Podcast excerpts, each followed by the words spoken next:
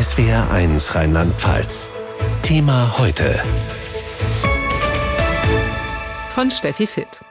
Hunderttausende Trauernde in London, vermutlich Milliarden, Milliarden an den Bildschirmen weltweit. Die Trauerfeierlichkeiten für die Queen sind das wohl größte Staatsbegräbnis der Geschichte. Ihre Lebensaufgabe hatte Elizabeth Windsor schon 1947 angenommen. Da war sie gerade 21 geworden und konnte nicht damit rechnen, dass sie schon fünf Jahre später Königin werden würde. Ich erkläre vor Ihnen allen, dass ich mein gesamtes Leben, möge es lang oder kurz sein, dem Dienst an Ihnen widmen werde. Gott helfe mir, mein Gelübde einzulösen und Gott segne euch alle, die ihr bereit seid, daran teilzuhaben. Im Original klang das so. I declare before you all that my whole life, whether it be long or short, shall be devoted to your service. God help me to make good my vow And God bless all of you who are willing to share in it. Mehr als 70 Jahre später ist das Staatsbegräbnis das größte mediale Ereignis aller Zeiten. Vermutlich hat mehr als die Hälfte der Weltbevölkerung die Übertragungen verfolgt. Also in Trauer und tiefer Dankbarkeit kommen wir in dieses Haus Gottes. It's very emotional.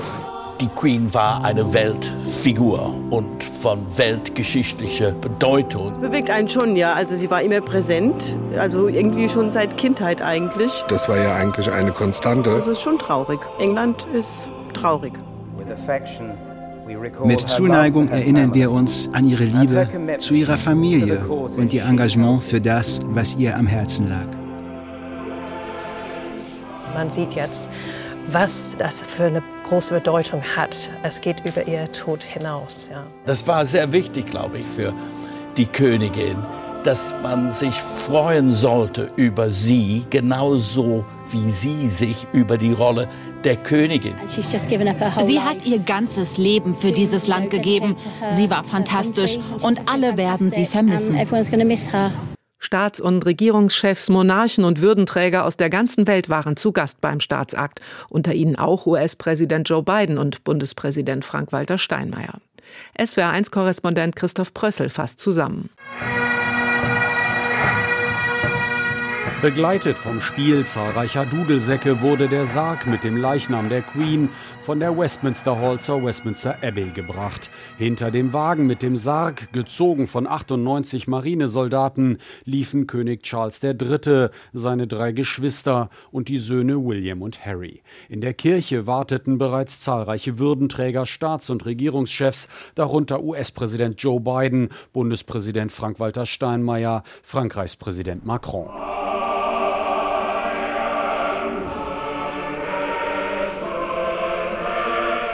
Der Dekan der Westminster Abbey führte durch den Gottesdienst. Here, where Queen Elizabeth was married and crowned, hier, wo Queen Elizabeth II. geheiratet hat und gekrönt wurde, kommen wir aus allen Nationen aus dem Commonwealth zusammen, um zu trauern. Wir erinnern an ihren selbstlosen Dienst und wir sind gewiss der Gnade unseres Herrn. To commit her to the mercy of God der Erzbischof von Canterbury, Justin Welby, pries die Queen in seiner Predigt für ihre Unerschütterlichkeit. She was joyful, present to so many, touching a multitude of lives. Sie sei lebendig gewesen, präsent, sie habe viele von uns berührt, sagte Welby und sprach an, was in den vergangenen Tagen sichtbar geworden war in London. Hunderttausende hatten sich eingereiht, um sich am Sarg mit dem Leichnam der Queen von der Monarchin verabschieden zu können.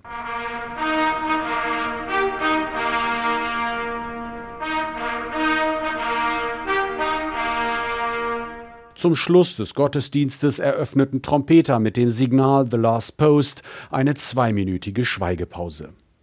Nach dem Gottesdienst wurde der Sarg mit dem Leichnam der Queen in einer Prozession von der Westminster Abbey zum Triumphbogen Wellington Arch gebracht. Hunderttausende verfolgten die Prozession, standen unter anderem an der Prachtstraße The Mall. Am Wellington Arch wurde der Sarg in einen Leichenwagen gehoben. Die Kolonne fuhr dann langsam bis nach Windsor zur Residenz des Königshauses. Dort findet am Abend die Beisetzung um 20.30 Uhr deutscher Zeit im kleinsten Familienkreis statt. Das letzte Kapitel im Leben von Elisabeth II. ist geschrieben, mit dem größten und vielleicht beeindruckendsten Staatsbegräbnis, das die Welt je gesehen hat. Am Abend gegen halb neun wird die Queen in der St. George's Chapel in Windsor neben ihrem Mann, Prinz Philipp, und ihren Eltern zur letzten Ruhe gebettet, im engsten Familienkreis. Die Queen ist Teil der Geschichte und es sind bis jetzt schon viele Bücher über sie geschrieben worden. Ende nächster Woche kommt ein neues dazu. Titel die Queen. Autorin ist Eva Maria Bast und SWR1-Moderator Hans Lohmann hat mit ihr gesprochen. Sie haben sich ja intensiv ja, mit Gefühlen, mit Gedanken der verstorbenen Königin beschäftigt, soweit das überhaupt möglich war. Wie nah ist Ihnen der Tod der Königin persönlich gegangen? Sehr, sehr nah. Als die Nachricht um die Welt ging, habe ich gerade für meine Familie gekocht. Da musste ich mich tatsächlich kurz erst mal setzen. Und ich habe natürlich heute auch die Trauerfeier verfolgt. Und da musste ich schon die eine oder andere Träne wegwischen. Sie schreiben immer wieder historische Romane über bedeutende Frauen, zum Beispiel Alice von Battenberg oder auch Mata Hari. Wie attraktiv ist Elisabeth mit ihrem ja doch reichlich geheimnisvollen Privatleben für Sie als Romanfigur? Sehr attraktiv, weil es mir gar nicht so sehr darum ging, jetzt das Privatleben von ihr auf links zu drehen. Mir ging es wirklich um diesen Menschen. Dann natürlich auch viele, viele kleine Dinge aus ihrem Alltag, die einfach zum Schmunzeln bringen. Sie hat ziemliche Angst vor ihrer Krönung gehabt, zumal die auch öffentlich übertragen werden sollte. Und dann musste sie ja auf High Heels mit Diamantabsätzen gehen und diese Krone, die ist ja wahnsinnig schwer. Mhm. Und sie hatte furchtbare Sorge, was denn passiert, wenn jetzt äh, ihr die Krone runterfällt und alle Welt schaut zu. Bei den vorvergangenen Krönungsfeierlichkeiten gab es ja derartige Missgeschicke.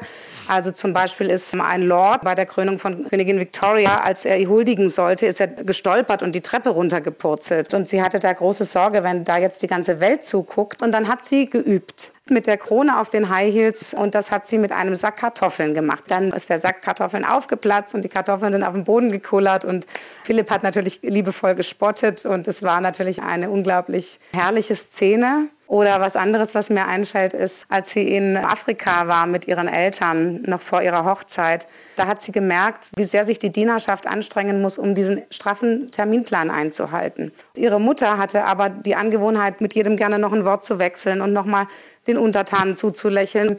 Und Lilibet hatte aber immer diesen straffen Zeitplan im Blick und dann lief sie immer hinter ihrer Mutter und hat sie dann mit dem Regenschirm in die Ferse gepiekst und das war dann das Zeichen, Mama, jetzt geh doch endlich mal weiter, wir haben keine Zeit mehr. Und da ist immer wieder dieser Mensch durchgeblitzt, über den ich schreiben durfte. Diese Geschichte mit dem Schirm in der Verse der Mutter führt mich direkt zum Pflichtbewusstsein der verstorbenen ja. Königin, das ja unfassbar fest war, dieses Pflichtbewusstsein. Ja. Wie kommt das aus Ihrer Sicht? Sie hätte doch an verschiedenen Stellen sagen können, nein, will ich nicht, ich will im Grunde genommen als normale Frau leben. Also ich bin fest überzeugt, dass das schon in ihrer Kindheit begann, als sie zehn Jahre alt war und ihr Onkel Edward der Achte abgedankt hat. Er hat sich verliebt, empörenderweise, in eine noch nicht doppelt geschiedene Amerikanerin, in Wallace Simpson, und hat dann die Liebe über die Krone gestellt. Und das hat zu einer unfassbaren Tragödie geführt. Und es hat natürlich für ihren Vater ganz, ganz viel bedeutet. Das hat ihn unfassbar mitgenommen. Diese kleine heile Welt ist zerbrochen in dem Moment, als quasi ihr Onkel gesagt hat, nein, ich stelle die Liebe über die Krone. Und die Verfassungskrise hat ihren Höhepunkt erreicht. Und letztendlich hat sie das so tief geprägt, dass sie gar nicht anders konnte, als die Krone immer über das Private ja. zu stellen. Das hat ihr natürlich auch ihre Großmutter mitgegeben und hat ihr auch gesagt, also du weißt, in dem Moment, wo du die Krone annimmst, gibt es Lilibet nicht mehr. Das ist, glaube ich, das große Thema ihres Lebens gewesen und das ist auch das, wo ihr unfassbares Pflichtbewusstsein und ihre Disziplin äh, herkommen. Ja. Frau Bass, es ist ja keine Biografie, die Sie geschrieben haben, sondern eine Romanbiografie. Ja. Heißt, Sie haben auch was erfunden. Was würden Sie sagen, wie viel Prozent und welchen Inhalts? Ich habe da eigentlich gar nicht wirklich viel erfunden. Natürlich habe ich die Dialoge weitgehend erfunden, denn ich war ja nicht dabei und die sind natürlich auch nicht mhm. überliefert, wenn sie jetzt zum Beispiel im Ankleidezimmer ein Gespräch mit ihrem Mann führt. Aber alles andere, Fakten, kommen alle aus unzähligen Quellen, Büchern, die ich gelesen habe, unter anderem auch originale Filmaufnahmen, zum Beispiel von der Verlobungsfeier. Ja, genau. Eine Menge drin. Eva Maria Bast, Autorin des Buchs Die Queen. Herzlichen Dank fürs Gespräch. Thema heute. Täglich von Montag bis Freitag in SWR1 Rheinland-Pfalz.